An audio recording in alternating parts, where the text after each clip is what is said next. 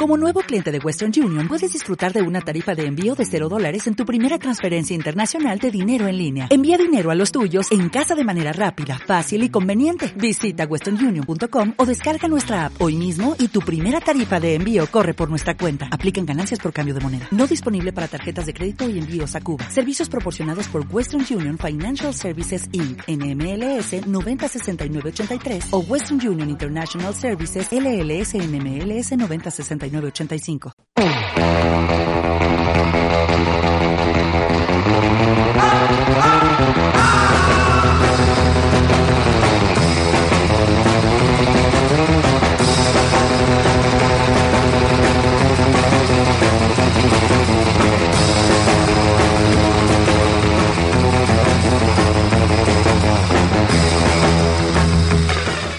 Muy buenas, amantes de la risa con variedad de formas y modelos. Sed bienvenidos, amigos del fanatismo de lo ficticio, al programa de hoy. Esto es Fans Fiction.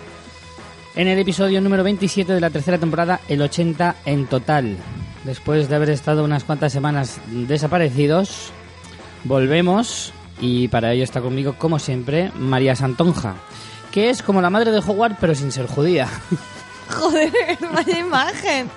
Tú sabes que la mayoría de gente solo oye mi voz y no me ha visto. Por eso, eres Así como se la puede- madre de Howard. Se pueden imaginar cualquier cosa. Pero bueno, me da igual. Nosotros así- nunca así supimos cómo era la madre de lo Salió una tanto- vez de refilón. No, Sí, bueno, sí, sal- sí, salió de Saldría así, se le verían las faldas o algo así. Claro, salió así en plan pasando por una puerta rápido. Bueno, yo soy Richie Fintano, que me gustaría vivir en un mundo con risas enlatadas. Sería fantástico. La verdad que no. Muy clásico, además.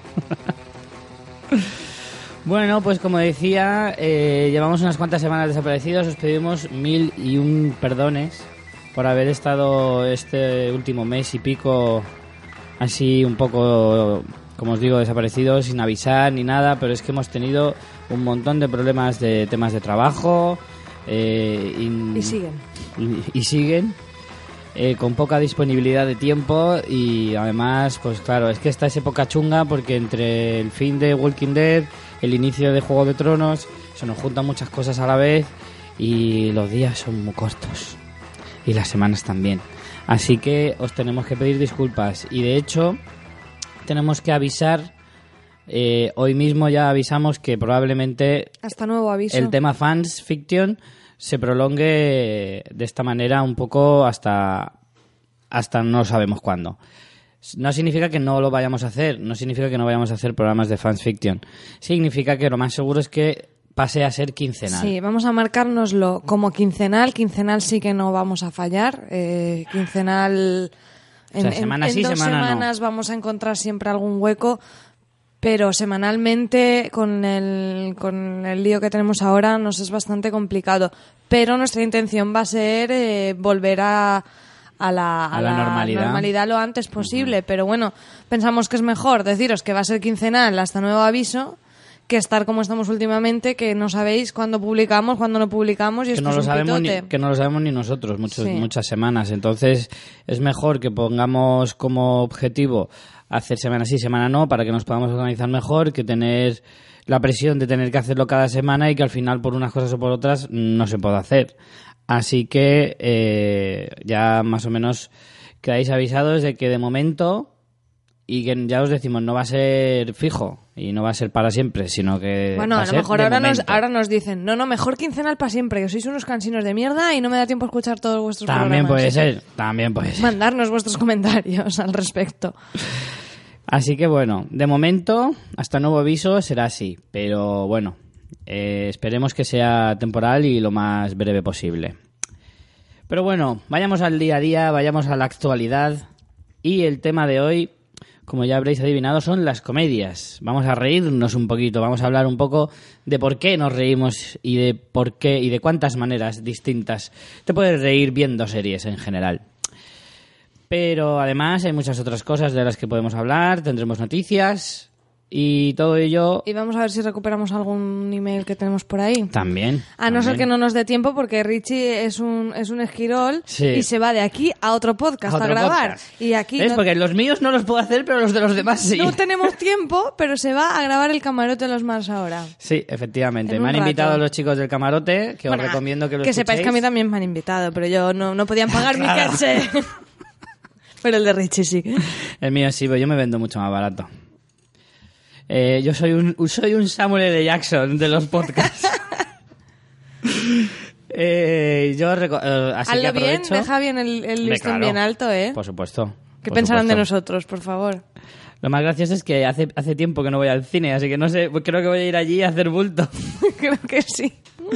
Os recomendamos mucho el podcast del Camarote de los Más, de nuestros amigos y compañeros de aquí de Alicante, que hablan del cine, de la vida y de todo lo demás en Pues su eso es podcast. lo que vas a hacer tú hoy. Pues yo voy a hablar más del- de la vida y de todo lo demás. Correcto.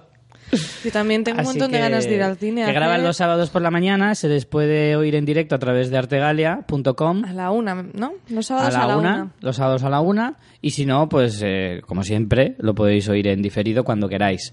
Muy recomendable, porque son unos chicos que, Pues sí, a, pesar, a pesar de lo que parezca, eh, saben bastante de cine, y encima son muy divertidos. Y encima van a tener la gran suerte de contar con alguien que de verdad aporta algo a, a las cosas, que soy yo. Por lo tanto, no os lo perdáis. Eh, pero bueno, cuenta algo de la web y eso, para, para el que esté muy perdido en su vida y no escuche cuando hablamos de estas cosas. Pues tenemos en la página web de fansfiction.es todos los programas. Os animamos a que echéis un vistazo porque a lo mejor si nos escucháis de hace poco, ahí podéis encontrar la segunda temporada completa, episodios de la primera. El, entera aún no la tenemos subida porque... porque no? Básicamente, creo que mi gato De la primera, buah. acaba de pegar un portazo, mi gato. Sí, del cabreo. Del cabreo. Esto es inadmisible. De la primera es que eso es como material, ¿cómo se dice Sí. esto? Eh, Confidencial. Food, food found se llama, ¿eh? Food- Fan footage. Fan, footage. Eso que se dice cuando es una, una película basada en cosas que se encuentran por ahí, Sí. ¿sabes? Material inédito. Sí. Pues algo así. Hombre, podéis escuchar el primer programa. No lo, no lo hicimos tan mal para ser el primero. La verdad es que los de la Aunque primera te temporada son muy divertidos porque se nos ve muy pipiolines. sí. se nos oye muy pipiolines. Hemos aprendido cosas, de, de- aparte de podcast de series. A lo mejor antes Sí. era en plan, Afront, Winfront. No, ¿Eso qué coño es? Sí, y ahora, pues a base de prepararnos los programas, más o menos, eh, algo hemos aprendido. No hables en plural, ¿eh? Cuando digas- Oye, algunos sí. Ahora hace tiempo que no, tengo que admitirlo. Y nada, tenéis ahí en fansfiction.es tanto los programas para dejarnos comentarios. También tenéis ahí una biografía nuestra desactualizada. eh, Totalmente desactualizada. Desde el 2013, pero bueno. Este verano vamos a hacer ahí una limpieza bestial, Sí. ¿eh? Y también tenéis, como sabéis, eh, las distintas formas de ayudarnos en el podcast. Podéis dejarnos estrellitas y reseñas en iTunes. Podéis eh, hacer vuestras compras en Amazon a través de nuestro enlace de afiliados, con lo que os cuesta lo mismo lo que compréis, pero nosotros nos llevamos una pequeña comisión. Tenéis el enlace en, el- en la web o si entráis en fansfiction.es barra Amazon directamente.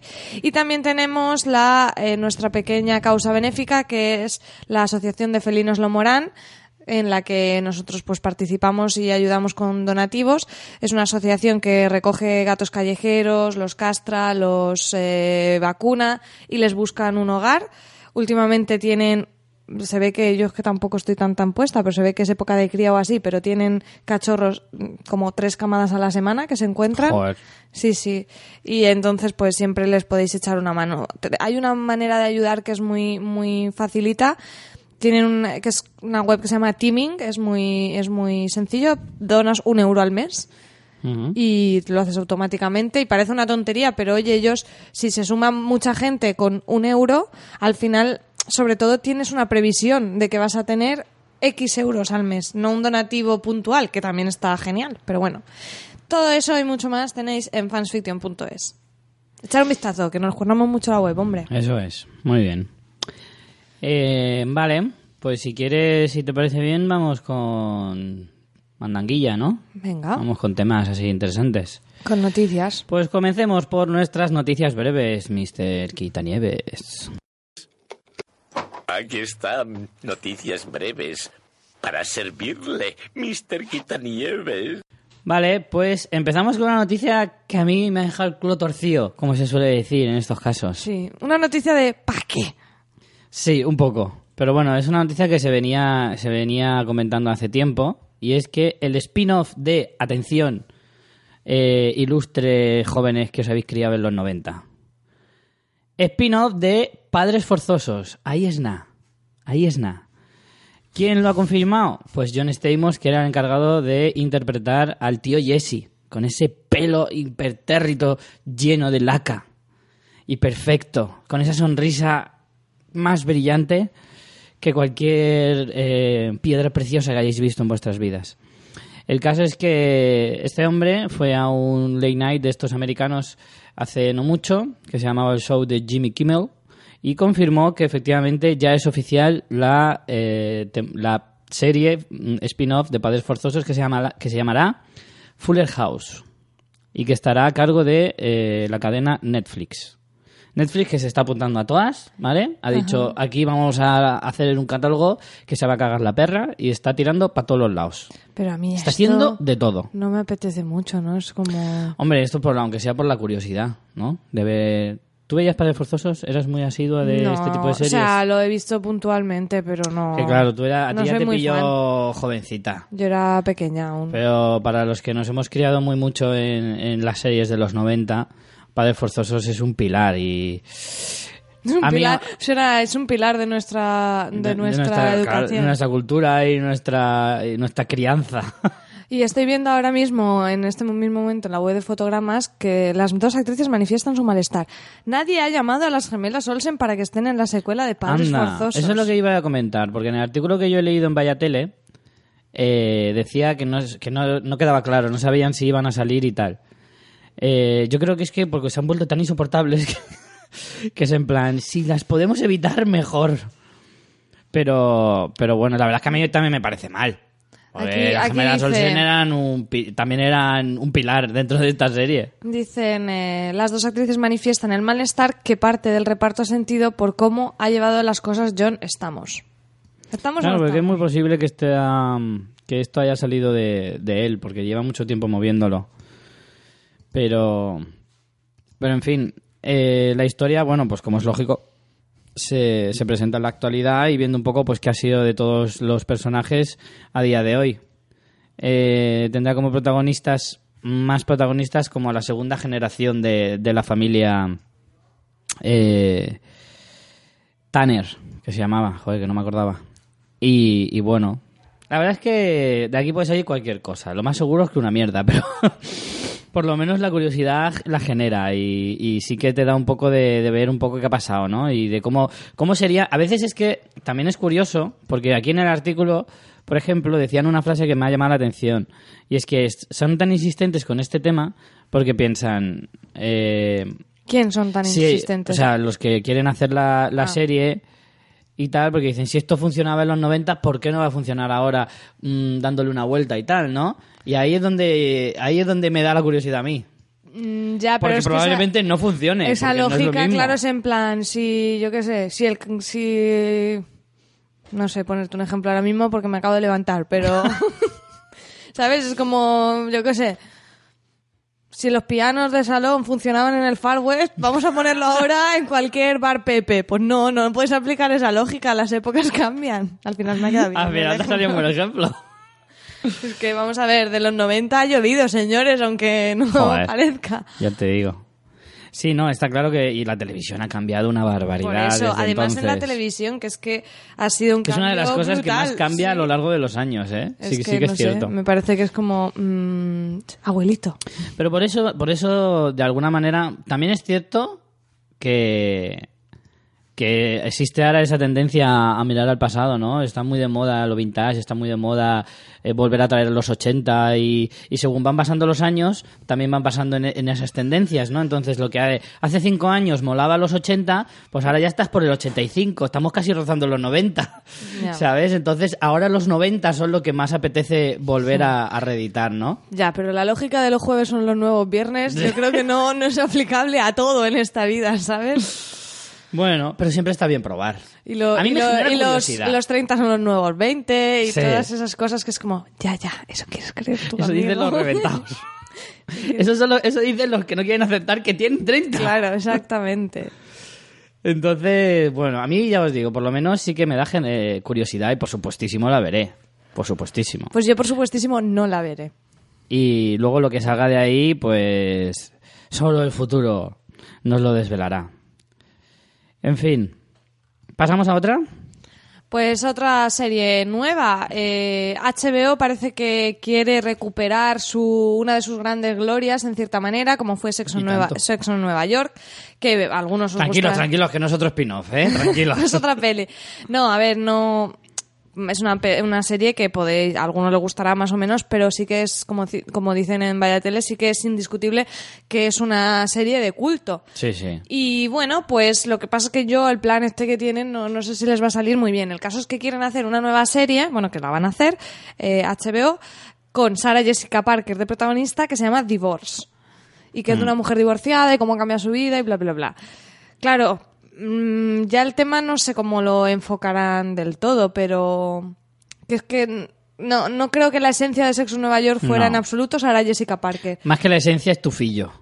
Es, la que es eso, diferencia. quiero decirte... Una cosa es tener la misma esencia y que te pueda recordar y tal y Es que cual, y otra cosa es que tengas solo el, el tufillo de decir, quieres pero no llegas. que es como lo más fácil poner al actor, pero a lo, pero a lo mejor hacer una serie un poco más en esa onda, pues chico, que sea el creador o no sé, quiero decirte que no, no yo no lo acabo de ver. ¿Quieres luego- oír una cosa curiosa? El creador de Sexo en Nueva York, Es un hombre. Michael Patrick King, Sí. si no recuerdo mal su nombre, es el creador de una serie tan parecida a ella como, por ejemplo, Dos chicas sin blanca. ¿Qué me ¿Sabes? quieres decir? Que no se parecen nada. No, te quiero decir que es curioso cómo pasas de una serie de ese tipo a otra bastante distinta. Claro, pero bueno, pero a lo mejor conserva más la esencia y tiene más puntos en común que poner a Sarah Jessica Parker cada palo ahí. No, No, te lo decía porque como estabas hablando del creador de... Sí, en plan, sí, coge al mismo creador para una serie así y tal, pues te digo que mira, mira lo que está haciendo el creador de Sexo Nueva York ahora mismo. No sé, hombre, yo siempre a HBO le doy mi voto de confianza y los pilotos me los veo, pero este es un proyecto que no me llama especialmente la atención. A ver, yo considero Sexo en Nueva York es una serie que yo he visto, ¿vale? No la he seguido de principio a fin, sino que veía capítulos sueltos con la- cuando la echaba en Antena 3. Yo la he visto a entera las y, está genial, ¿eh? A mí me encanta. Sexo Yo veía Nueva York. capítulos sueltos cuando la hacían en Antena 3 a las tantas, hace ya un porrón de años. Y me entretenía y me parecía bastante curiosa y, y soy consciente de la repercusión que tuvo en su momento y de la trascendencia y de la importancia. Pero no es una serie que a mí me, me enganchara. Entonces a mí este proyecto me parece curioso y reseñable, pero no, no me llama especialmente. No es tan importante como podía ser un spin-off de Padres Forzosos, ¿me entiendes? Sí, nada que ver, ¿no? Vale, pasamos a otra. Ahora nos vamos a la parte más de cine. Y bueno, uno de mis directores que están en la lista negra, que no es otro Uno que... de muchos, al final, Uno de de hecho. muchos, sí que es cierto. M. Night Shyamalan, que es ese director que para mí me parece un auténtico timador y que ahora mismo precisamente está en horas bajas. No sé dónde escuché también en algún podcast que era en plan, Shyamalan, confiesa, ¿quién te hizo el sexto sentido? Sí, en plan, no puede es ser. cierto, es que yo me- no me creo que haya sido él. Habría que ver- hablar con ese ayudante de dirección a ver qué tablas tiene porque es bastante sospechoso. El caso es que intentando volver a la senda de- del terror, probablemente, que es donde mejor le ha ido, precisamente con el sexto sentido, en 1999, Shyamalan ha decidido hacer otra película de este mismo género, eh, que estrena este mismo año, ¿vale? Y es, eh, no es otra que La Visita, o The Visit. Eh, he visto el tráiler, el cual os lo vamos a poner en el blog para que le podáis echar un vistazo, y la verdad es que no pintan nada mal. Sí que es cierto que eh, tiene ese puntito de eh, found footage, como hablábamos antes, lo que decíamos Ah, antes. ahora ya sabes De ahí lo he sacado, y es cierto. querías- He hecho referencia a ello porque lo tenía aquí escrito. Yo no sé, lo has hecho mal. ¿eh? Aún así lo he dicho mal. Em, a ver, tras el fracaso que fue sus últimas películas, como por ejemplo After Earth, que ha sido un fracaso total y absoluto. eh, hasta Will Smith dijo que no Will Smith haberla hecho. dijo, madre mía, vaya bodriaco. Eh, ha decidido, pues eso, como os digo, volver al terror en una película que le ha costado solo 5 millones de dólares, que eso también hay que tenerlo en cuenta, eh, y hace una película de este estilo, ¿vale? Este estilo de cámara, mucho cámara al hombro, todo parece que está grabado con la cámara del móvil y con las cámaras domésticas y, y tal. ¿De qué trata? Pues mira, de una familia que se va a pasar el verano o unos días de vacaciones a casa de los abuelos que viven ahí en un pueblecico, ahí a las afueras de Cuenca. Y bueno, eh, son los abuelos típicos eh, que te hacen galletitas, súper adorables, todo genial. Solo tienen una regla y es que a partir de las nueve y media en casita a dormir. Y no pueden salir de su cuarto a partir de las nueve y media. Entonces, ¿qué pasa a partir de las nueve y media? Ah, ahí está la gracia, ahí está lo chungo. ¿Vale? El, el tráiler es bastante inquietante, tengo que decirlo. a mí. Sí, este hombre los trailers siempre están muy interesantes. O Sí, eso es lo chungo. El que le hace los trailers debe de acostarse con su mujer o algo así, porque normalmente se la juega bastante. Los trailers los hace cojonudos y luego salen unas mierdas de películas como castillos. Como castillos. Pero... Qué imagen más... Sí. Mm. Castillos hechos Sí. en forma... Mierdas en formas de castillos, absolutamente. Bueno, el caso es que también tiene la colaboración de un productor muy acostumbrado a este tipo de películas, como por ejemplo Paranormal Activity, que has triunfa bastante, ya te puede gustar más o menos, eso ya Otro sacapasta, sacaperras ahí. Ya bueno. te digo. Pero bueno, a mí desde luego me da curiosidad también. Me genera Sí, es que cierta siempre inquietud. caemos, siempre Sí, caemos. la verdad es que este tío, el problema es que es un buen timador por eso. Es un timador de éxito, podríamos decir. No es un director de éxito, pero sí un timador de éxito, porque siempre caes. Siempre caes en su, en su trampa.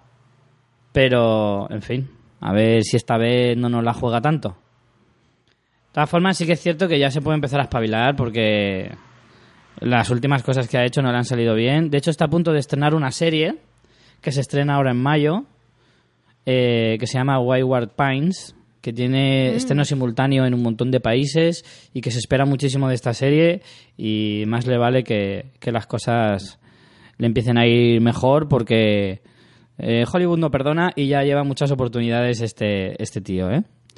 También he leído en el mismo artículo de Blog de Cine, eh, lo he sacado, que después de este tiene otro proyecto con Bruce Willis.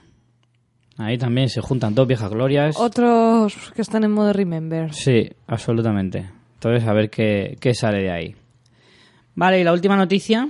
Pues esta pinta mejor, porque vamos. Pues resulta. Son todo malas noticias. Eh, vamos a ver un proyecto nuevo que se llama The Alienist, basada en un bestseller de Caleb Carrick. Y bueno, será rollo serie evento de esto con poquitos episodios.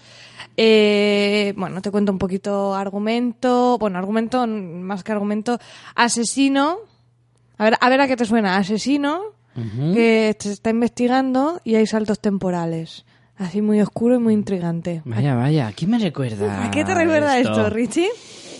Mm, aromilla ahí al sur de Estados Unidos. Efectivamente, tiene bastante pinta de True Detective, la primera temporada que tanto nos gustó, y no solo son esas las coincidencias, sino que... eh, Hay la- coincidencias por algo. Claro, la, la Paramount, que es quien está detrás, Paramount TV, que es quien está detrás de este proyecto, ha cogido al señor Kari Fukunaga, director de la primera temporada de True Detective, para, para que haga esta, esta miniserie, por llamarlo de alguna manera. Que claro, si hablamos de atmósferas y del rollo thriller, intriga y tal, yo creo que ya con eso a mí ya me ganan. Yo ya eso, yo digo, ya me lo he apuntado. La verdad es que este director eh, ha alcanzado unas cotas de, de popularidad y de En prestigio. cero- en cero coma, además, En cero ¿eh? coma, porque evidentemente su primera eh, incursión importante, o por lo menos la más conocida, eh, le ha catapultado hasta ese puesto merecido, ¿eh? Por otra parte. Al menos dentro de la televisión. Por otra parte, estoy leyendo aquí que va a ser de época la serie. Ah, pues mira, eso se me ha escapado a mí ese detalle. Porque nos sitúa en, una- en la ciudad de Nueva York a finales del siglo Ah, XIX. sí, mira, ese- ese pa- eso o sea me- que, a ver, podemos esperar la calidad de True Detective porque el director es el mismo y eso suele, suele notarse bastante en la mano, pero no, no tenemos por qué esperar lo mismo ni la misma Claro, la ambientación. demasiado parecido porque para empezar te lleva a un sitio, o sea, a una época muy distinta. Pero la verdad es que tiene, tiene muy buena pinta. Y de hecho, no solo eso, sino que encima es- tiene cortes así históricos, porque uno de los protagonistas no es otro que Theodore Roosevelt, en su época de, de comisario de policía, antes de ser presidente. O sea que, oye, pues no está nada sí, mal, sí, ¿eh? es la un verdad que proyecto que, pinta bastante bien. La historia la narra un reportero del New York Times, lo cual, no sé. Esto mola porque son cosas que no ves habitualmente, que te cuentan cosas que dices, pues oye, me apetece, me apetece ver otra cosa. Sí, porque, o sea, dentro de que, la- como digo, la atmósfera, el tono, te lo haga este hombre, que, que para mí, joder, si lo haces bien, hazlo más veces, pero dale esa vuelta de tuerca con la ambientación, con todo eso, que la verdad que, jolín, que, ape- que apetece incluso más. Que a mí si fuera mismo rollo que True Detective y ya, yo también compraba, ¿eh? Te lo digo. Sí, sí. Pero que bueno, que así pues mejor aún. Claro, claro, si encima te lo venden con algo más de innovación. Hombre, aquí también vale muchas veces, más vale, no malo conocido, porque no es malo, pero más vale lo conocido que sabes que te va a funcionar. eh, pero que la bueno, frase hecha es así, Rich. sí, claro. pero, pero aún así, a mí esto me, me llena de, Orgullo y satisfacción. de orgullo y satisfacción, entre otras muchas cosas. En fin. Eh, bueno, por lo menos una buena noticia. una de cuatro no está mal. Porque es que seleccionamos aquí proyectos que no nos interesan. No- no- creo que deberíamos reenfocar esta sección porque es solo para poner a parir. No, hombre, aquí es que, a ver, aquí la noticia manda, la actualidad manda. Y sea buena o sea mala, no deja de ser noticia interesante. Eh, en fin, pues ahí quedan los proyectos mm, venideros, eh, otros, unos más interesantes que otros. Vale, pues hasta aquí nuestras noticias breves. Hoy sí que han sido breves, ¿eh? Siempre decimos lo mismo, después de las noticias breves y Bueno. Podrían haber sido más. ¿Más breves? Sí, podría haber sido en plan... mm, acabo de desayunar. Fin de la noticia breve. Si no es una noticia breve. Depende. Eso es un comentario breve Es- sobre tu vida. Oye, hay mucha gente interesada en, en mi tus vida, desayunos claro. y en tu dieta. Exacto. Muy bien. En fin, eh, vale, pues antes de irnos con el tema de hoy, vamos a poner una pequeña promo.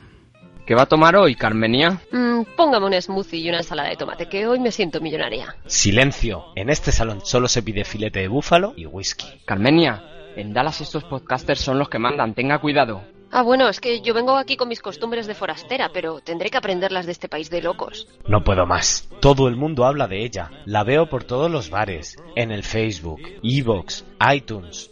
La retaré a un duelo. Dígame cómo puedo localizarla. ¿Un reto? Acepto, me encantan los retos. A Carmenia en Dallas la encontrarás en la posada carmenia.es. Tenga cuidado con lo que dice, señorita. Los oyentes de este podcast son muy peligrosos, seguro que la siguen. no tengo miedo, si quieren seguirme que lo hagan en arroba Carmenia Podcast. Es uno de los géneros que más nos gustan, que más disfrutamos y sin duda uno de los más eh, versátiles, que tiene bastantes formas distintas de presentártelo. La televisión americana es experta eh, en este tipo de cosas y encima en los últimos años, yo creo, eh, ha abierto mucho el abanico.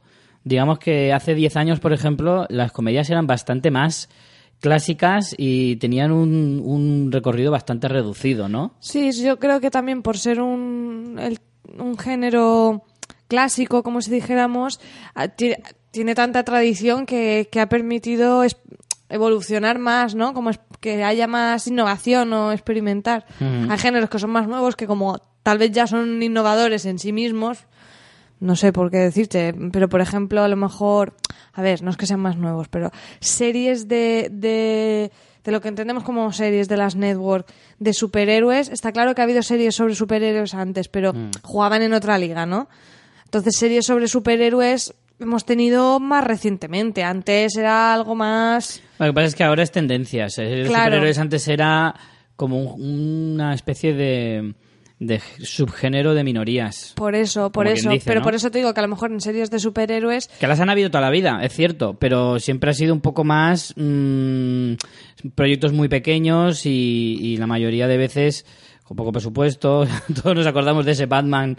eh, con, con onomatopeyas y, y cosas así. Eso ha habido siempre, pero, pero sí que es cierto que era como un género más pequeño. Ahora es tendencia y, y las hay a porrillo y con mucho más presupuesto Claro, y pero, mucho más pero la mayoría están más o menos cortadas por el mismo patrón, es lo que tengo Mm. que decir. Como es algo nuevo en sí, no te hace falta innovar porque Claro. ya el género te da más novedad. En cambio, en comedia, igual, igual no, ¿eh? es una percepción mía, pero igual en comedia, como ya ha habido tanta comedia, mm, continúan haciéndose comedias más clásicas, por entenderlo de alguna manera, comedias televisivas más clásicas, como veremos a continuación, pero también estamos viendo eh, otros subgéneros de la propia comedia, una vuelta de tuerca, y por eso al final es, muy interesante. Pues sí, y lo que hemos hecho ha sido dividir la, eh, la sección un poco por subgéneros de la comedia, ¿vale? Tipos distintos de, de la comedia en general. A lo mejor no están todos, pero sí, digamos, los más destacados eh, hoy en día, ¿vale? Los que más eh, nos han llamado la atención y centrándonos sobre todo en las, en las series actuales, ¿vale? Las que ahora mismo están en antena o que han terminado hace relativamente poco, ¿vale? No nos vamos a ir a los Friends, al Seinfeld de los años 90, ¿vale? Sino que nos vamos a centrar más en los últimos Sí, para que también nos sirva de, recomendación en cierta Claro, forma. claro. Vale, nos centramos más en lo que han sido los últimos 5 o 6 años, ¿de acuerdo? Esta última mitad de década para acá. Eh, y las que la mayoría están todavía en antena. El último lustro. ¿te Sí, por ahí. La mayoría están todavía en antena, alguna ya ha terminado hace relativamente poco y es un poco pues para que veáis cómo está el panorama actual en lo que a comedia se refiere, ¿vale? Y bueno, eh, empezando, vamos a empezar como de, de lejos a cerca, ¿vale? De lo más antiguo a lo más novedoso. Y empezamos por la sitcom convencional de toda la vida, de la que estamos hablando. Y qué series hay hoy en día que se ajusten a este, a este perfil. Primero vamos a definir un poquito lo que es cada uno de estos géneros. Y luego pues nos centramos en qué tipo de series se hacen a día de hoy eh, de estos mismos. Como os decía, empezamos por la sitcom convencional y una de las cosas que más caracteriza la sitcom convencional es que es una serie que son series que se hacen eh, con público. Se graban con público. Se graban con público, eh, lo que normalmente permite poner risas en directo, entre comillas, ¿de acuerdo? Se oyen las risas del público, eh, que ese es, un, eso es un recurso clasicazo, o sea, eso es algo que si haces una sitcom de toda la vida es algo casi casi obligado. Claro, es el A, B y C, ¿no? Sí, porque además te digo una cosa, eh, los, los diálogos y los guiones están un poco también eh, creados alrededor de, de este tipo de cosas. Ahora también lo explicaremos un poco. Pero, pero sí, ese es un, un fenómeno eh, muy, muy habitual, el de hacer las risas, eh, el de hacerlo con público. Sí que me acuerdo, por ejemplo, ahora sí que me voy a ir un poco a las, a las series más antiguas. Eh, o sea, que me voy a saltar lo que yo mismo acabo de decir. Pero yo recuerdo... Muy esos- bien, en el, en el primer ¿Has nivel. visto? ¿eh?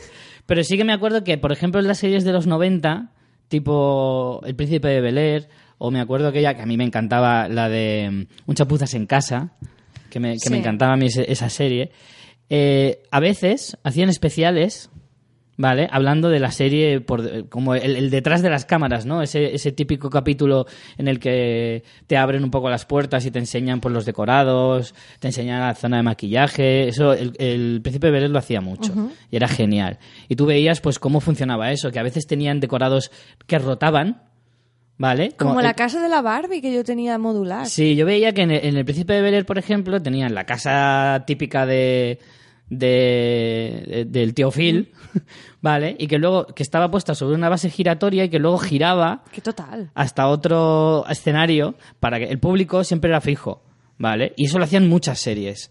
Y iban cambiando de escenario así. Y estaba genial, Claro, para no cambiar de plató. Vas a estar Claro. ahí público para arriba, público para abajo. efectivamente. Sí, ahora que has dicho con lo de los escenarios y, y las series mismas que has mencionado, suele haber muchas, hay muchas de estas sitcom que están centradas en una familia o en un grupo de amigos, entonces casi siempre está la casa de alguno, es ese sofá que mira hacia el público, Claro. está encarado Que se a- supone que mira a la tele, Claro, siempre... curiosamente, que es ahí esa, esa Siempre se sientan dejando un montón de espacio en un lado, que dicen, no es lógico, pero bueno.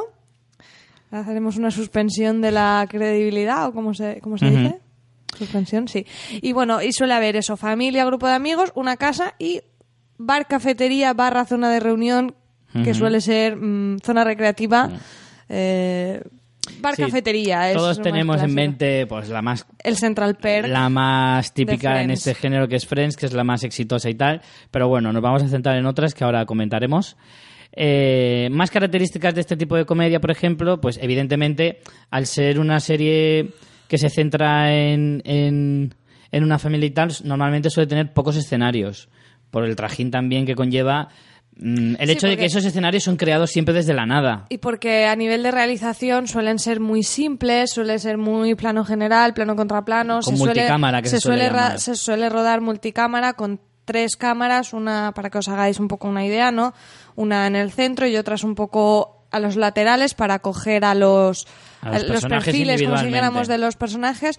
Entonces eso se graba todo de golpe, se puede hacer más de una toma, en ocasiones se hace más de una toma, pero también para que veáis un poco los ritmos de televisión. Y con esas tres cámaras luego se monta y tú ya tienes que, es que al personaje que tenías en un lado del sofá lo tienes con la primera cámara, por ejemplo, tienes la cámara 1, 2 y 3, la cámara 1 te saca el personaje que está más a la... mm, A ver, espérate más. Normalmente se cruzan. Claro. La cámara que está a la izquierda coge el personaje de la De derecha. la derecha y al revés. Para cogerlo de frente, más que nada. Y el la de en medio suele tomar los planos Los generales, generales. sí. Entonces, eh, son a nivel de realización suelen ser muy simples, se ruedan con multicámara, en público en muchas Tenemos que decir que aquí los miembros de este podcast hicieron un piloto de una sitcom de este tipo. ¿Recuerdas? Madre mía, ahora lo has dicho y querrán que lo publiquemos y, y legalmente no podemos hacerlo. Se llama, bueno, creo que el otro miembro de- del equipo sí que lo colgó. ¿Íntegramente está Creo colgado? que sí, creo que sí, eso dijo hace poco en Facebook. Pero bueno, nosotros hicimos un piloto una vez en un curso que hicimos sobre series precisamente y realización. Y Ahora lo tienes que contar, es que Ahora es un tengo que bocas. contar. Se llamaba La Agencia, ¿vale? Y trataba sobre una especie de agencia matrimonial, ¿de acuerdo? En el que Pero tú- era más guay que una agencia Era más matrimonial. guay, efectivamente. Era un equipo en el que trabajaban... Era una especie como de house, pero de... Pero para Telecinco. pero para... Sí, bueno, Telecinco, Antena 3, una comedia de estas blanquísima. Claro, hay que decir que nos dijeron que cuando presentar, ahora tenemos que contar toda Claro, la claro. historia. Eh, cuando nosotros te- fue un curso muy interesante, aprendimos Sí, mucho sí, ¿eh? a los ritmos de producción porque en, en una semana, no, en dos semanas. Uno fue el, el, curso desarrollo, duraba, el curso duraba dos semanas, la primera semana era todo teoría Desarrollo. y la segunda semana era práctica, pero a saco. A saco. Entonces, nosotros la primera semana, la primera clase nos juntamos los grupos. Nosotros eh, nos juntamos con una amiga mía también, eh, que también estaba haciendo el curso. Y en un mismo día teníamos que definir en plan la Biblia de la historia, o sea, teníamos que presentar como si dijéramos El lo- proyecto. el proyecto para una cadena. Entonces teníamos que pensar una serie para a qué cadena se la venderíamos, siempre pensando que estábamos en España. Entonces nosotros definimos una serie a- que un poco podría más a- a lo fácil. Claro, que podría encajar en una cadena tipo Antena 3 o tipo mm, sí, más más Sí. Antena 3, sobre todo yo sí, creo. más Antena 3. Entonces, claro, ya partiendo de la base de pensar tu proyecto, quién lo va a comprar, a partir de ahí desarrollas todo el tono. Entonces, en esa primera semana tuvimos que eh, definir la trama que iba a desarrollarse, como si dijéramos brevemente, en lo que sería una temporada y después un eh, guion de un piloto comple- de un episodio completo de pues eso tipo sitcom de unos 20 25 minutos. minutos, sí, Sí. 20 25 minutos y en esa misma semana tuvimos que hacer casting con actores y ensayar. Y la semana siguiente teníamos, cada grupo tenía un día para rodar en, en plató. Entonces sí, teníamos recursos de la leche. cuatro horas o así para Esto rodarlo estaba, todo. Por cierto, esto se grababa en la Ciudad de en la, la Luz, escuela de aquí de cine Alicante. de Ciudad de la Luz, que ahora ya está todo cerrado. Y sí. Y... Y- la verdad es que había muchos medios y estuvo muy, muy, muy interesante. Sí, porque muchos grupos eh, lo que hicieron, o sea, el- no, no te obligaban a presentar un, un piloto en completo, ¿no? Entonces muchos grupos desarrollaron teóricamente todo y luego se centraron en hacer, en, en grabar alguna de las escenas principales. Nosotros fuimos un poco más Atrevidos. atrevidos y quisimos grabar todo. Entonces, en ese, en ese tiempo grabamos eh, todas las tomas en plató y había algunas en algún pasillo, tomamos alguna, algún plano recurso y luego lo montamos. Y quedó una cosa bastante decente para cómo lo hicimos. Quizá no sería la serie que yo vería, porque no es... La verdad es que no. En eso no, sí es, que no es mi serie, pero... tenemos que decir que no es el tipo de serie nuestro. No es el tipo de serie siquiera que hablamos en este en este podcast, porque os ya os digo, es una serie muy de la, la típica española. Sí, blanca, pero tampoco era... El, Sabes que a veces aquí se abusa mucho de de la reiteración. Bueno, claro, tampoco podía ser reiterativa porque era un Era un piloto, ¿no? claro. Pero quiero decir que... Es difícil. No, no era. Quizá no tenía ese humor tan, rei- ¿sabes? Tan machacón, a veces soez Mm. o tal que encontramos. En ese sentido era blanca, porque era blanca, pero no. Pero se aprende mucho, ¿eh? Se aprende porque yo si la hiciera a día de hoy, la veo ahora, veo ahora esa serie que por cierto la vi hace poco, otra vez, ¿Ah, sí? ese piloto. ¿Te lo pusiste una tarde? Sí. Y, y ahora lo haría muy, muy, muy diferente. Hombre, yo también, pero para, para la experiencia de lo que fue grabar y sobre todo también con los actores, fue la primera vez que trabajamos con actores profesionales, no, no Mm. amigos que nos hacían Sí. favor. Bueno, algún amigo nos hizo un favor y salió, ¿no? Pero, pero, pero bueno, que no tiene nada que ver estar trabajando con gente que, que se dedica a eso a la hora de dar instrucciones de dirección de actores. Yo recuerdo, Richie, que se te dio súper bien la dirección de actores. Sí, también es cierto lo que tú dices. Si estás con gente que ya ha hecho otras veces, ha hecho otras cosas. Y de hecho tenía a la protagonista era actriz profesional que había hecho ya trabajos serios. eh, evidentemente te lo pone mucho más fácil. Y la verdad, pero fue súper interesante. El caso es que Nuestra propia sitcom. Sí. Cuenta el argumento, no lo has acabado de contar. Bueno, eso, trataba de una agencia matrimonial en la que, a ver, tú ibas diciendo, quiero conocer a... Quiero que me ayudes a... Era una especie de... Una mezcla entre House por el equipo y la forma de trabajar Y Hitch. Hitch, de la película de Will Smith, ¿no? Nosotros ayuda... Se supone que la agencia te ayuda, te, te, amol- te, te moldea un poquito, ¿vale? Para que tú puedas conquistar a una persona concreta. Pero hace un, primero una labor previa de investigación sobre esa persona Exacto. también. Eh, entonces estaba bastante guay. La verdad es que las ideas que teníamos para futuros capítulos, si hubiéramos seguido haciendo el proyecto, estaba bastante curioso. Pero bueno, al final se quedó en el piloto, una lástima. Bueno, Bueno, quién sabe si alguna vez en el futuro Lo, retomemos lo el proyecto. llegamos a presentar aquí en la FNAC de Alicante, vino Sí. bastante gente. Bueno, fue una experiencia divertida. También os digo que era verano, el- la FNAC no tenía actividades. Entonces, ahí mi labor de producción y mis contactos, ¿no? No, lo pasamos muy bien, ¿no? Nos, nos hicieron también una entrevista en un diario de aquí de Es Alicante. verdad, en la verdad. Eh, fue todo a nivel muy pequeño, pero la verdad que la experiencia fue muy chula porque vivimos todas las fases del proyecto. Que eso es lo que casi nunca cuando haces algo en los cursos y todo eso, siempre te quedas... Te, te falta alguna de las partes. Aquí no, aquí tuvimos desarrollo de la idea, producción, rodaje, montaje, incluso promoción y presentación. Entonces, mm, todo a muy pequeña escala, pero fue, fue muy chulo para tener una perspectiva mm, más global. No, Bueno, pues ahí- Legalmente no podemos publicarlo, pero igual os lo publicaremos. Porque eh, tuvimos una pequeña movida.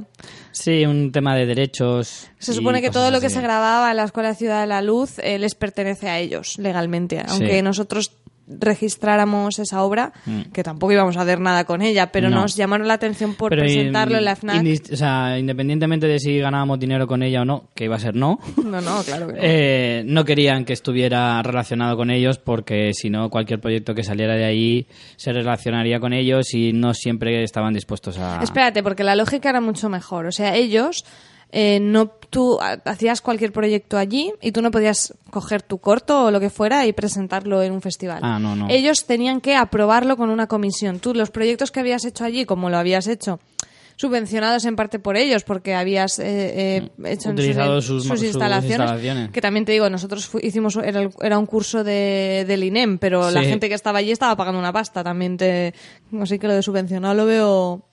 Bastante entre comillas, pero en fin, no nos metemos en, en temas políticos.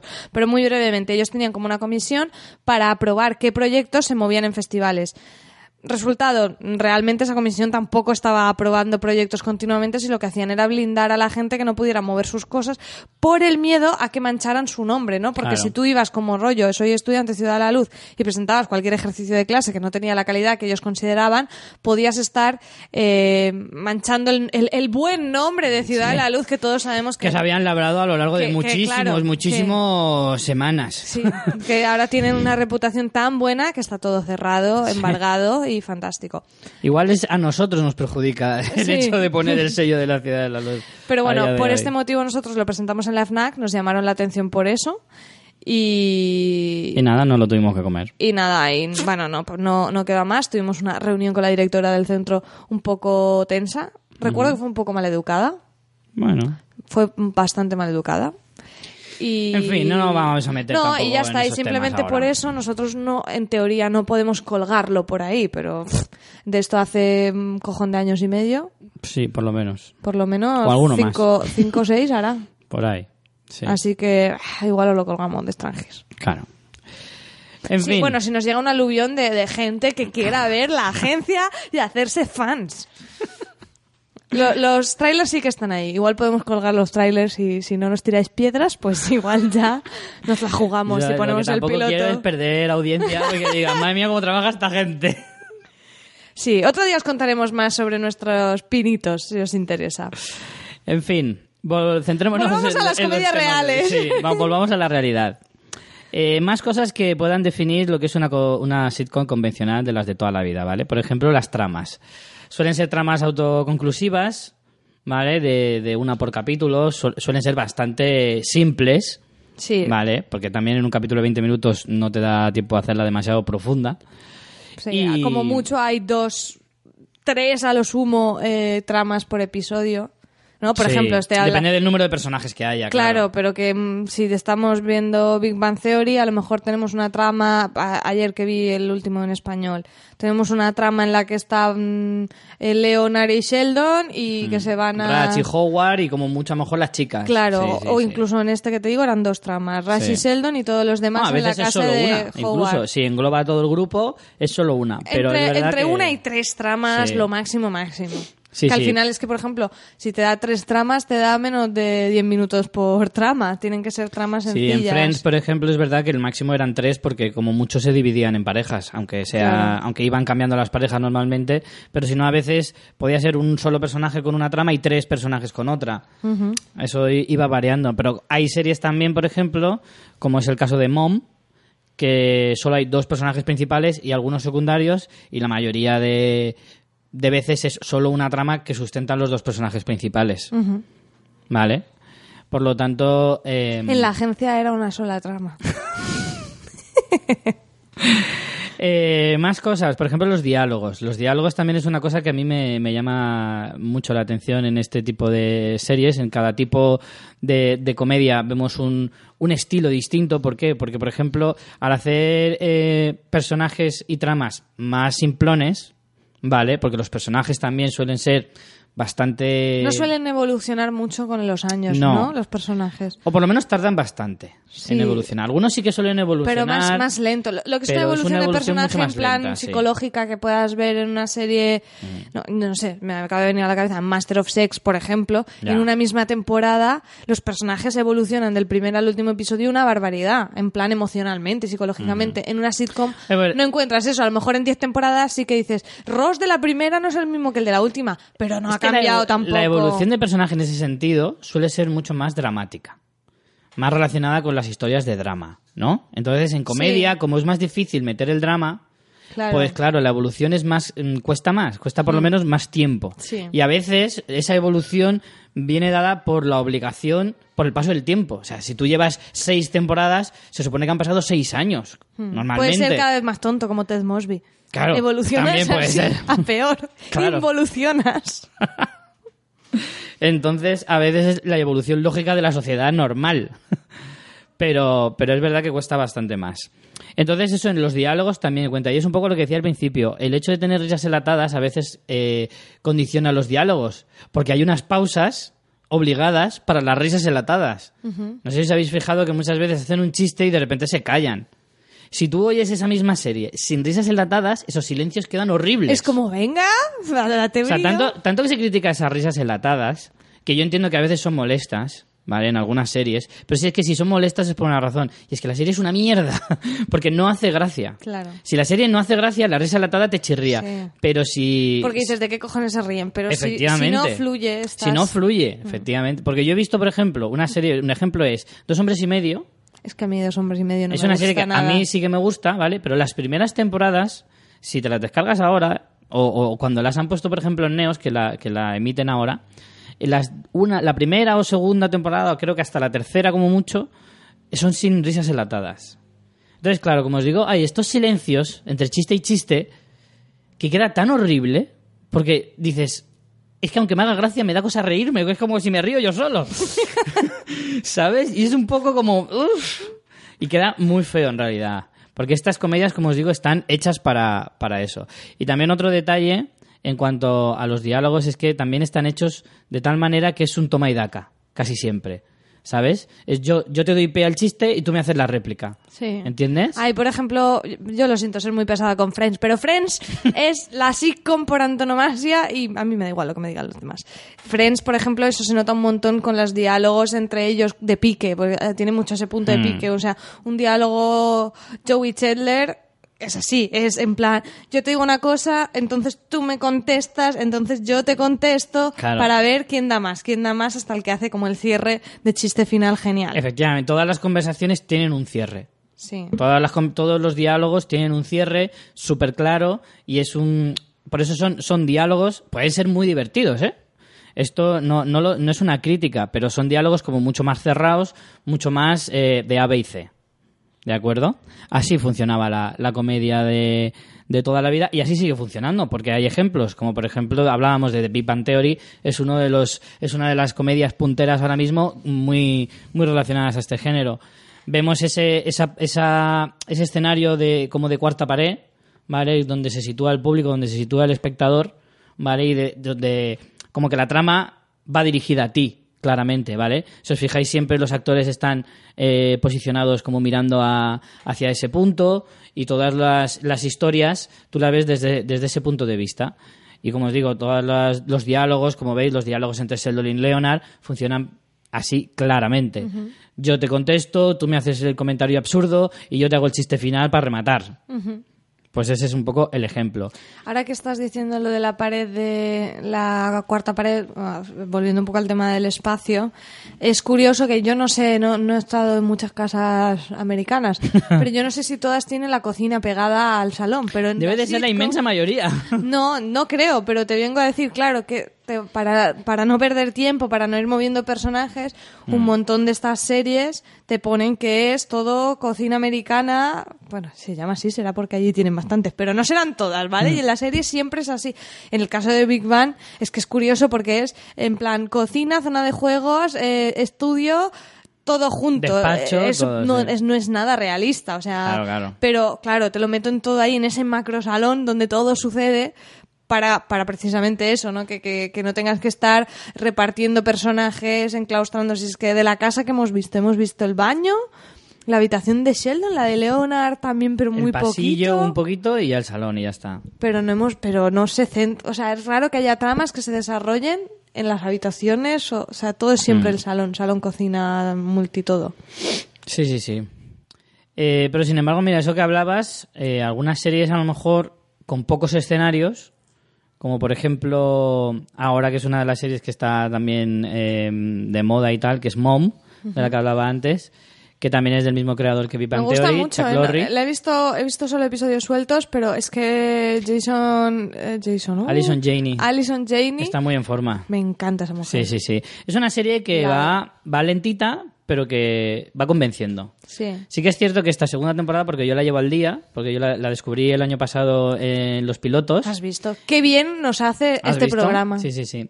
Y, y me enganché, la verdad es que fue una de las series que más me gustaron del año. Me enganché, este año la estoy siguiendo. El problema, este año le han dado demasiado dramatismo.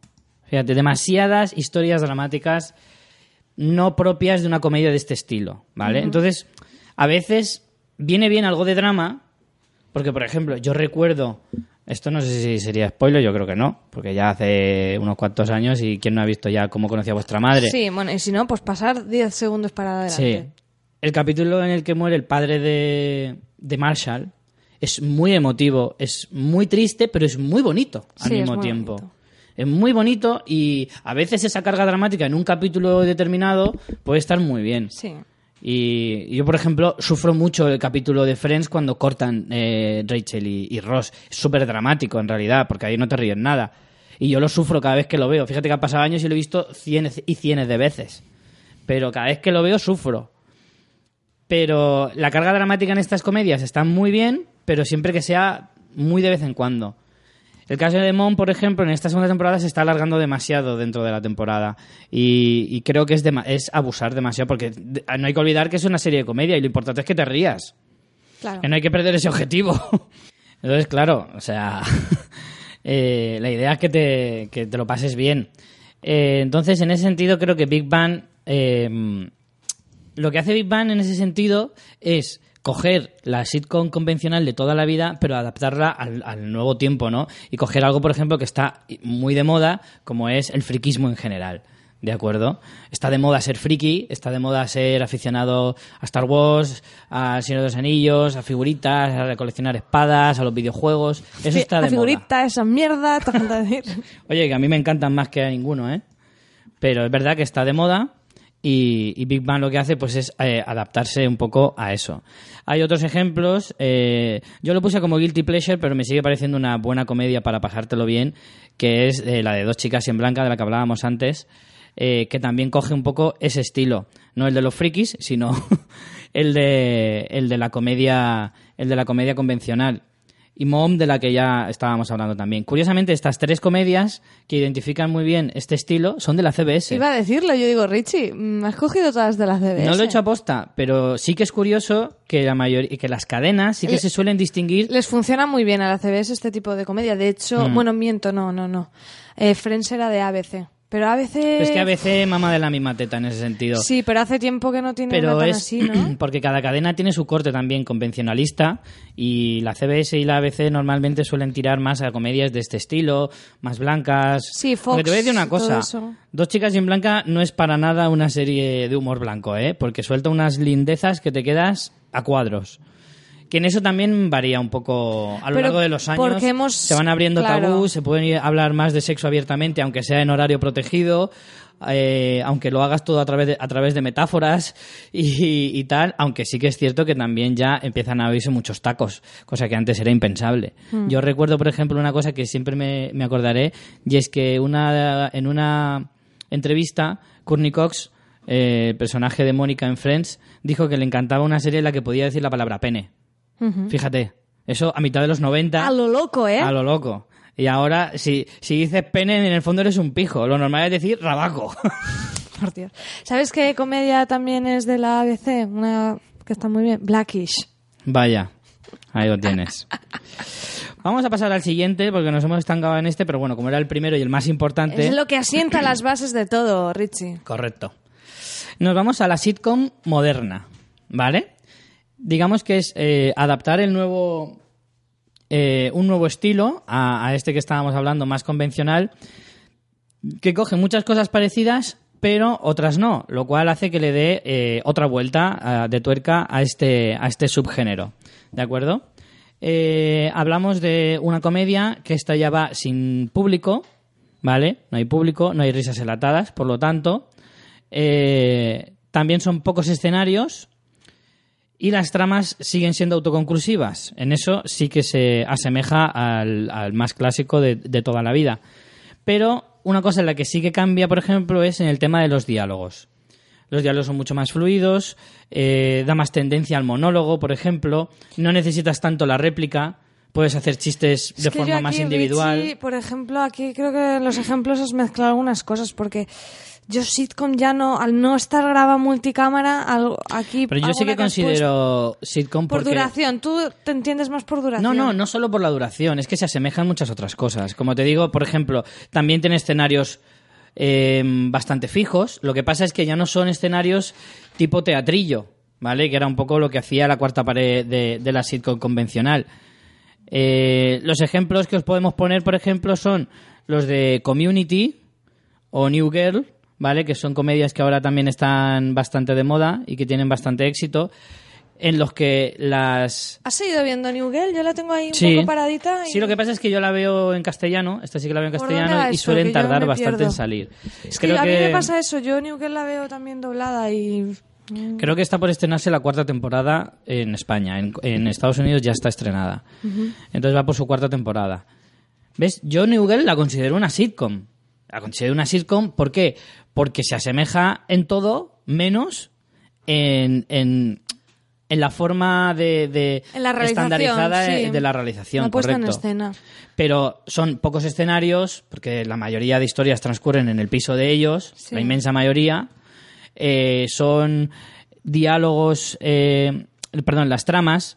Las tramas también suelen ser por capítulos, no, no, no, casi nunca pasan de, del pri- de un solo capítulo.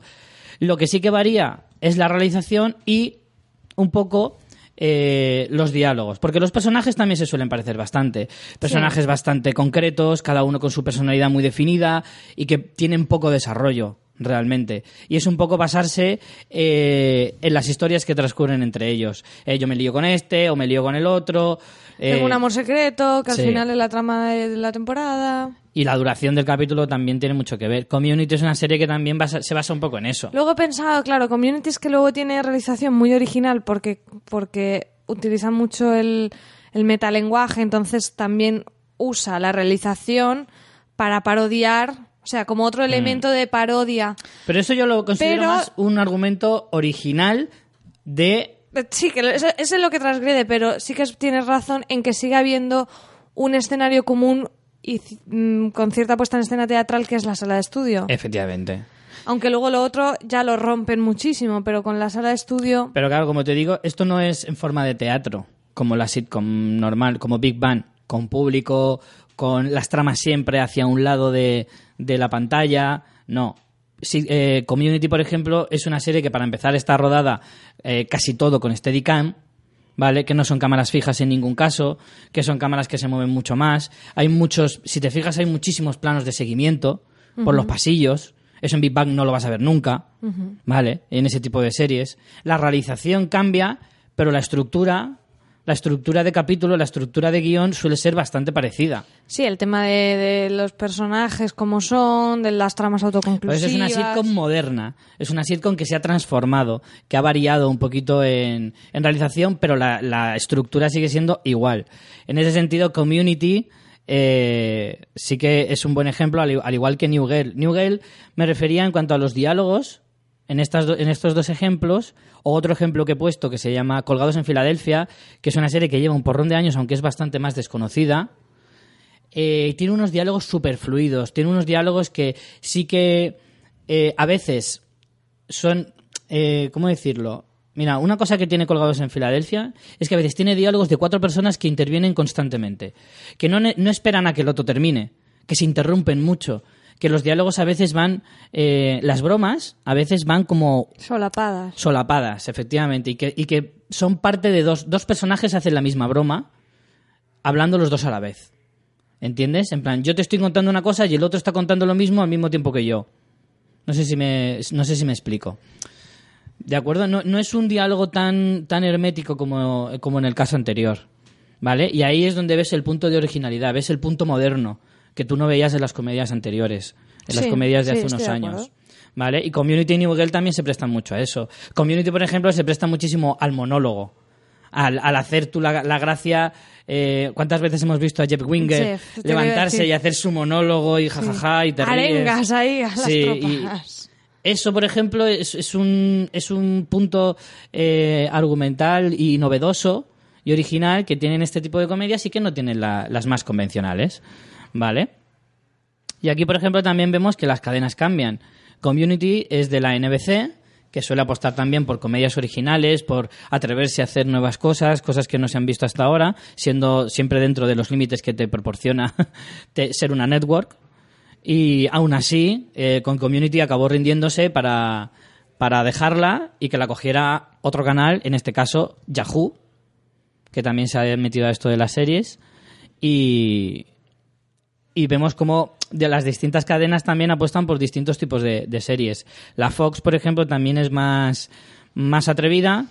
También tiene la ventaja de que, por ejemplo, Colgados en Filadelfia la lleva su filial Nunca FX. la he visto yo, colgados en Filadelfia. Colgados en Filadelfia es una serie eh, también bastante original porque tiene un sentido del humor un poco más pasado. Un poco más pasado de vueltas, con unas tramas un poquito más surrealistas, unos personajes mucho más caricaturescos y, y realmente mm, es una serie que se basa a veces en el puro surrealismo de la sociedad eh, más chabacana.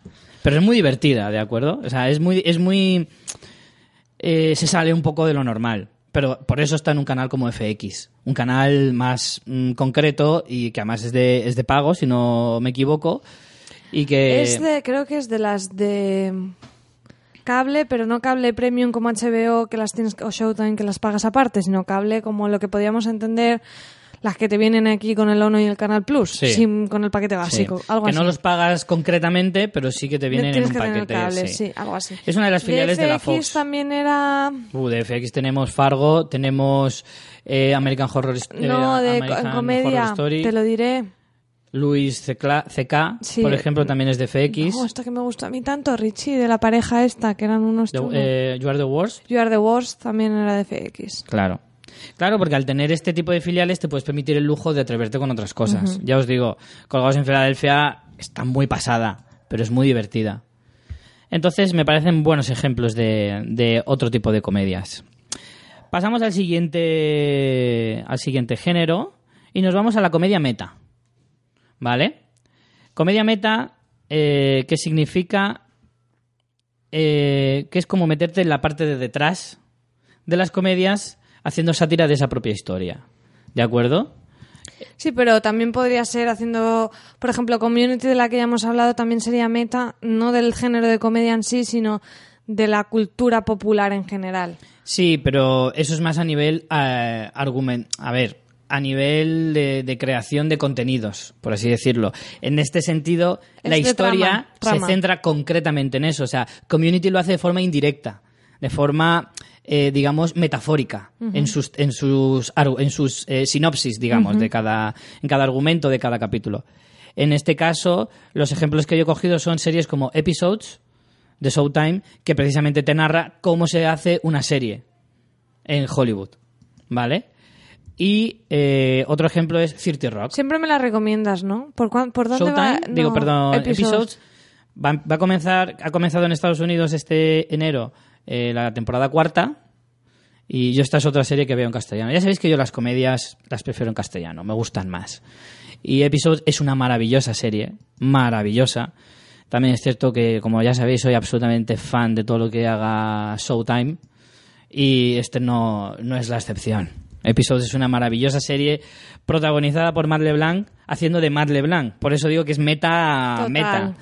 Porque Matt LeBlanc hace de, de- de sí mismo como vieja gloria de una serie como Friends.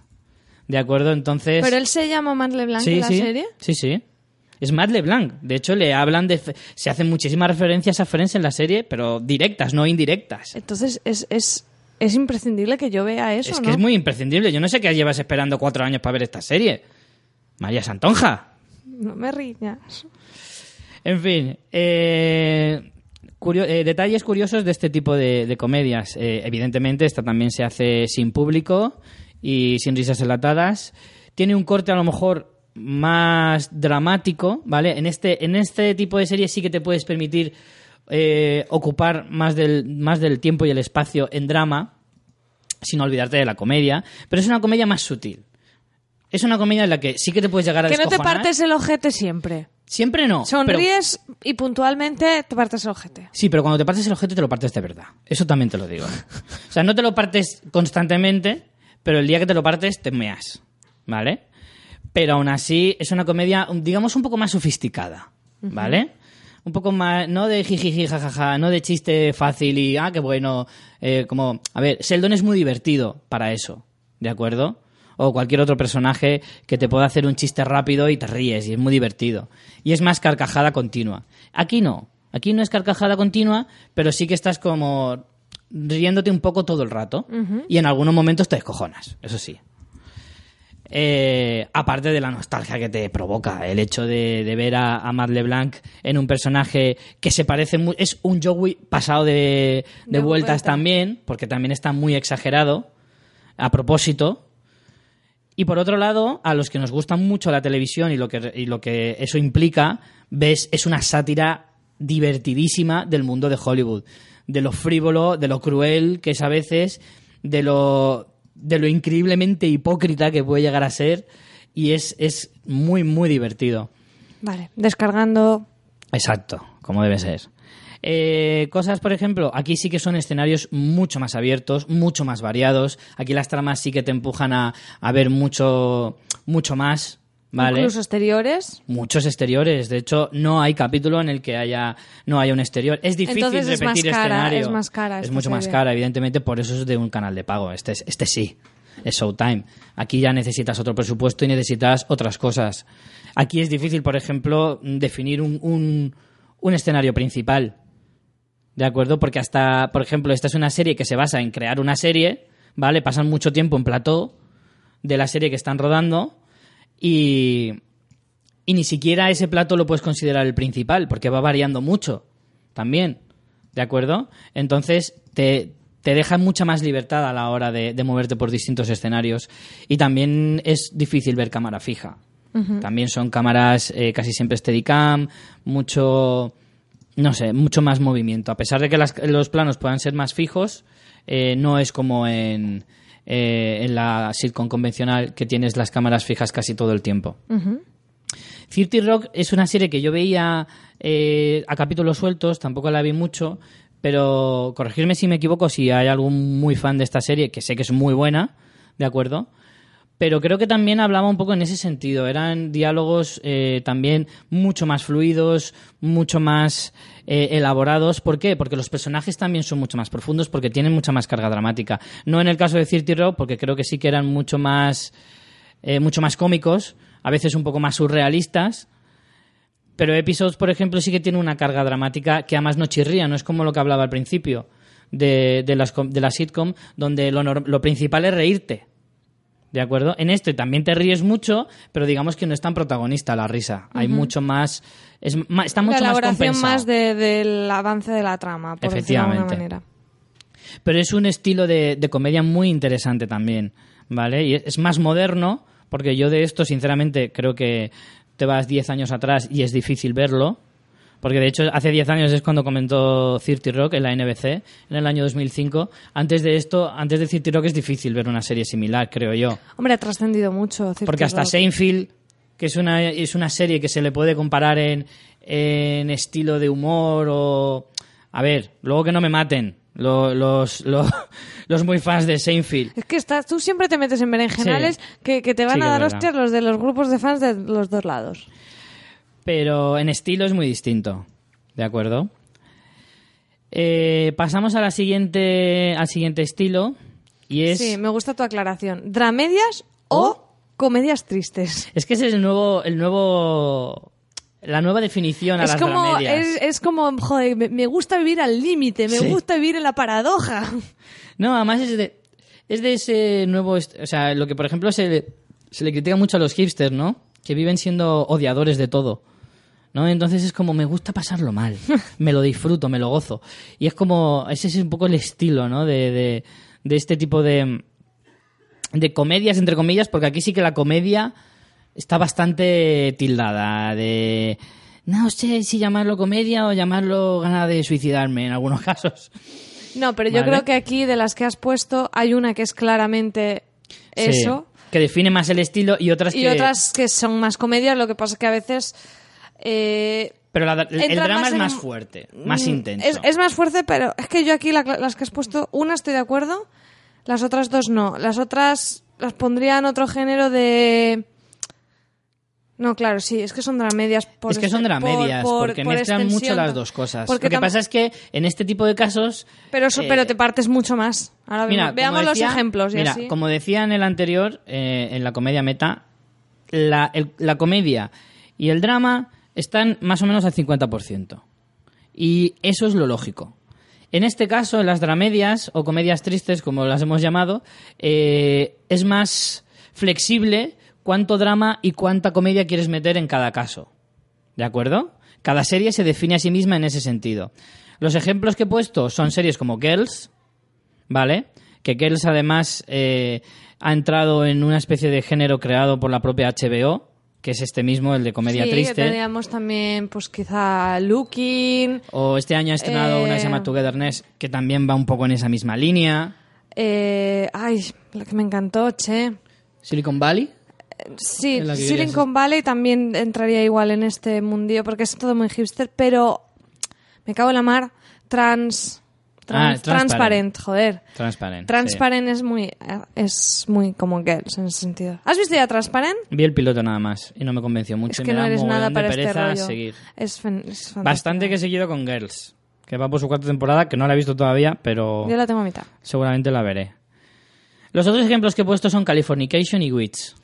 Claro, Californication y Wiz lo que yo te digo es que veo la comedia mucho más más presente, a veces a lo mejor sí que es verdad que es humor negro, pero sí que es verdad que combina también drama y sobre todo tiene una extensión que ya no tiene nada que ver con la con las sitcom de 20 minutos, son series ya de 40 minutos, pero que él sí que es de 30, por eso te digo Mm. No, son que de 30 las tres, ¿eh? Tanto, bueno, No, Wits, Wits no. Wits creo que sí que llegaba a los 40 y pico. Witch es de 40 seguro, y Californication, Californication ahora serán me de, dudar. de, de 30, sí. Algo menos de 30. Por eso digo que es que aquí esto ha quedado muy variado. Sí, queda muy variado y, y efectivamente pues tiene ahí un poco de... mm, un poco más de libertad a la hora de escoger cuánto drama y cuánta comedia quieres poner.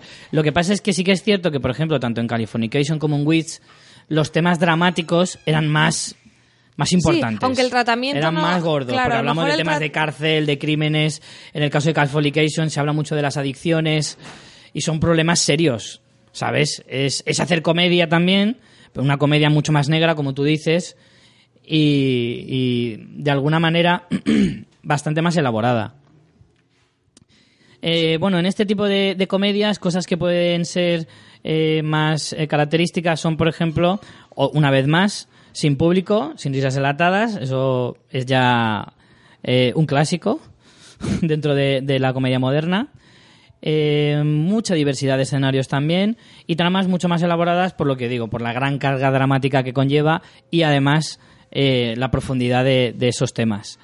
También los diálogos suelen ser eh, señas de identidad porque son mucho más originales, tienen mucho más descaro, más osadía porque es más, más humor negro. Claro, ¿de es que eso ya- mucho más... Pero es, es intrínseco lo que dices. Si metes drama y quieres meter comedia, al final vas a tocar el humor negro por algún lado. Evidentemente. Pero son personajes que se tienen que desmarcar mucho. Muchas veces, por ejemplo, en el caso de Californication o, o, o Witch, bueno, incluso en Girls, son personajes con mucha verborrea, eh, con mucha diarrea verbal, como suelo decir yo, pero Malas personas a veces. sentido, con un sentido, ¿vale? No basta tirarte 30 segundos hablando sin parar sin decir una puta mierda, ¿vale? Tienes que saber lo que estás diciendo y decirlo con gracia. Y eso es muy difícil también. ¿Vale? Y te da pie a unos diálogos y a unas escenas brutales, que eso en otras comedias no puedes tener. Aparte que tienes mucha libertad a la hora de, de hablar de temas mucho más salvajes, ya, solo, ya no solo en sexo, que es lo más habitual y lo más fácil, sino, sino también en otras muchas cosas, pues el tema de drogas, el tema de, de un montón de cosas, eh, que claro, son temas que te dan mucho más eh, empaque, ¿no? Por así decirlo. Eh, y por último, pasamos a, otro género. Eh, también, este es muy moderno, porque es de más reciente creación. Eh, pero que es bastante poco utilizado, sino que hay más. yo creo que por la dificultad también, y porque es un género a lo mejor un poco más mm, reducido, que se llama el mockumentary. ¿De acuerdo? El mockumentary Ya hemos hablado, creo, en otras Sí, ocasiones. hemos hablado alguna vez de él. El mockumentary es grabar una serie en forma como de reportaje o documental, sabiendo, o sea, de ficción, Pero sin justificar en ningún momento por qué se está grabando así. efectivamente. No, no te dicen, no, es que había unos que estaban haciendo un reportaje. No, el eh, la realización es esa y punto. Y no se Mm. da explicación a el por qué. Sin ninguna necesidad tampoco de hacerlo, quiero decir. No, lo podrías hacer de otra manera, pero decides hacerlo así. Pero eso te da la ventaja de poder tener muchos más monólogos, que los personajes puedan expresar lo que sienten, no solo con sus acciones, sino verbalmente a Mm. modo de confesionario de Gran Hermano. Y en ese sentido, la realización es una herramienta narrativa bestial, imprescindible. La realización en una sitcom convencional casi nunca, casi nunca aporta nada narrativo. No, es, es- es bastante simple. A y veces bastante... lo que hablábamos, multicámara, plano Claro. contra plano. En los otros casos la realización es importante, pero nunca tanto, tanto, tanto como en este caso. En este caso es lo que más aporta narrativamente, eh, o al menos casi tanto como, como el propio guion de la historia. Eh, aquí hay también mucha diversidad de escenarios porque la realización empuja a ello, porque al ser reportaje, por ejemplo, es muy lógico moverte de un sitio a otro. ¿vale? Y aparte te da esa facilidad porque es todo cámara al hombro. Y cla- Además, muy claramente es cámara al hombro y además está hecho a posta, para que se vea así, para que te dé algo más de naturalidad. Eh, las tramas sí que suelen ser... Bueno, yo no sé si siempre es cámara al hombro, pero sí que le da esa, mo- esa movilidad, esos zoom Yo rápidos. si no es si no es cámara al hombro, joder. Bueno, pero puede estar- es, es, es una falsa cámara al hombro. Exacto, puede estar en una dolly con ruedas. Sí. Una dolly es un trípode Sí. con ruedas, no sé explicarlo. Entonces, eh, en ese sentido, eh, sí que es mucho más abierto a, a otras cosas. Y, por ejemplo, una cosa que me encanta, los ejemplos que podemos poner en este caso son, pues ahora mismo es Mother Family, es la puntera en ese sentido. Y otros ejemplos eh, muy, muy vistos, que además precisamente este año ha terminado uno de ellos, es Pass and Recreation y sobre todo The Office, que fue anterior. Y la nueva, la de los polis, Brooklyn Nine-Nine. Brooklyn Nine-Nine Es de que hace un Brooklyn par de Nine-Nine años. solo vi los dos primeros episodios y no me acuerdo si era Es también... del año pasado también. Pero creo que no es document es documentary, pero por ejemplo no hablan a cámara. En ningún caso. No, no, no tienen la parte. Es claro, es que aquí tienes como dos recursos de cámara. Lo que decimos de la cámara, como si dijéramos que está grabando en directo, como si fuera un reportero grabando la realidad, y las entrevistas. Puedes tener uno o los dos. Ujú. Por ejemplo, en Modern Family tenemos los dos. Y sí que es verdad que en Brooklyn Nine-Nine no me acuerdo. Yo también diría Yo que no tenía la parte de las... entre- Bueno, entrevistas no son entre... Porque tú no ves en ningún caso la pregunta que se supone que hacen, pero bueno. De hecho, mira, en, en mm, ocho o nueve temporadas, ahora no me acuerdo cuánto, creo que eran nueve temporadas de The Office, creo que solo una vez escuché hablar al que se supone que estaba haciendo A lo mejor era un el homenaje realizador. o algo al Sí. creador o alguna De historia. hecho, eso- es en la última temporada, creo recordar, que era, y era como... Como decir, el que siempre ha estado ahí en la serie y nunca ha salido, ¿no? y era, era muy bueno. El caso es que este tipo de, de, de narración es poco habitual, porque la verdad es que se ve poco, pero es muy, muy original. Pero tiene muchos Y años. también es ¿eh? difícil de hacer, ¿eh? De hacerlo bien es complicado, pero te digo que tiene muchos años porque los primeros episodios de Sexo en Nueva York usaban el rollo de la entrevista. Lo que pasa es que luego es un recurso que no se pudo mantener. Yo creo que ya lo he contado en el podcast alguna vez, ¿no? Que Mm. es que es un recurso que, que tienes que estudiarlo mucho para meterlo y que te ajuste y que encuentres ese punto y ese tono. En Sexo en Nueva York perdió el sentido. Venía porque en la novela es como, como si dijéramos entrevistas de las peripecias sexuales de mucha gente y entonces eso te daba ese punto de si estamos hablando de lo menage a trois, pues me salen personajillos que van hablando de sus experiencias. Pero al final luego eso se desbancó por las tramas de las protagonistas y no tenía sentido ir metiendo eso por ahí en medio. Entonces, claro, tienes que ajustarlo, ajustarlo muy muy bien. Bueno, yo creo que con eso hemos hecho bastante repaso a, Sí. la- a las comedias. Eh, seguro que hay muchas que no conocíais, otras que sí os gustan, nos gustan. Eh, yo creo que es un terreno que ahora podemos encontrar perlitas muy buenas, como ya hemos comentado algunas, Last Man on Earth, ahora recientemente yo creo que es una de las comedias con las que más estoy, estoy disfrutando. Mira, Sí. Better Call Saul podría ser dramedia, tiene más Mm. comedia que Breaking Bad. Es que claro, No, pero tiene, mucho más drama. sí, tiene sí, mucho más drama que comedia en realidad. Tiene, tiene tintes de comedia en una serie bueno, absolutamente dramática. Cualquier, cualquier drama también tendría. Sí. To- en fin, cual- ya sabéis exacto. que poner las muchos etiquetas... dramas, muchos dramas hasta House, por Juego de ejemplo, Tronos, yo me o parto. incluso Juego de Tronos. House era una serie que se prestaba muchísimo a- al tinte cómico, siendo una serie absolutamente de drama. Vale, y eso lo podemos ver en muchas, muchísimas series. Siempre te ponen algún chistecito de vez en cuando, muy bueno, ¿vale? Y que se agradece, pero que, que realmente es difícil no encontrar eh, algún tinte cómico de comedia negra, por ejemplo, en muchas series, en muchas series dramáticas, pero eso no lo convierten en dramedias, también te lo digo. En fin, esperemos que os haya gustado este repaso, que os haya apetecido ver alguna de estas series si no las habéis visto ya. Eh, y reírse, joder, que es muy bueno reírse y ver más series de comedia, hombre. Podéis dejarnos vuestros comentarios en fansfiction.es con las que hayáis visto, la que os guste, las que no, la que nos recomendéis. Efectivamente. Ahí lo podréis ¿Con cuáles disfrutáis todo. vosotros? ¿Con qué tipo de comedias os sentís más identificados? No sé, lo que queráis. un chiste, lo que queráis. Vamos a Bueno, leer... antes de irnos, ¿algún comentario? Sí, vamos a leer un par de comentarios que tenemos del podcast anterior sobre las mejores actrices veteranas. Luna Rebele nos dice, he estado buscando fotos de Helen Mirren cuando era joven y madre mía, menuda jaca. Ya Ahí- te digo. Mira, respecto a eso, nuestro amigo Porti me escribió hace poco, ¿eh? diciendo que se me había ido la pera con Helen Mirren. Eh, se me olvidó contestarle, mandándole una foto del- de, de cómo era Helen Mirren de joven, y habría que ver al señor Porti. Con su fama de conquistador, veríamos si se le iba a resistir Helen Mirren o no. Ya, pero el problema es que tú dijiste que te gustaba también ahora. Ahí es Joder, donde- pero porque se conserva muy bien. Dije que si me tenía que cepillar a alguna mujer de 70 años, sin duda iba a ser ella. O sea, si alguien me pusiera una pistola en la cabeza y me dijera, ahora mismo, o te cepillas a una de 70 años, elige la que tú quieras, o, o voy a devastar el mundo, yo, por altruismo, que, que me caracteriza, ¿de acuerdo? lo haría y, y sin duda, pues ya que tengo que hacerlo, pues me, me, me decantaría por una señora hecha y derecha como es Helen Mirren. Me imagino a Helen Mirren cogiendo el teléfono y diciendo, ¿qué?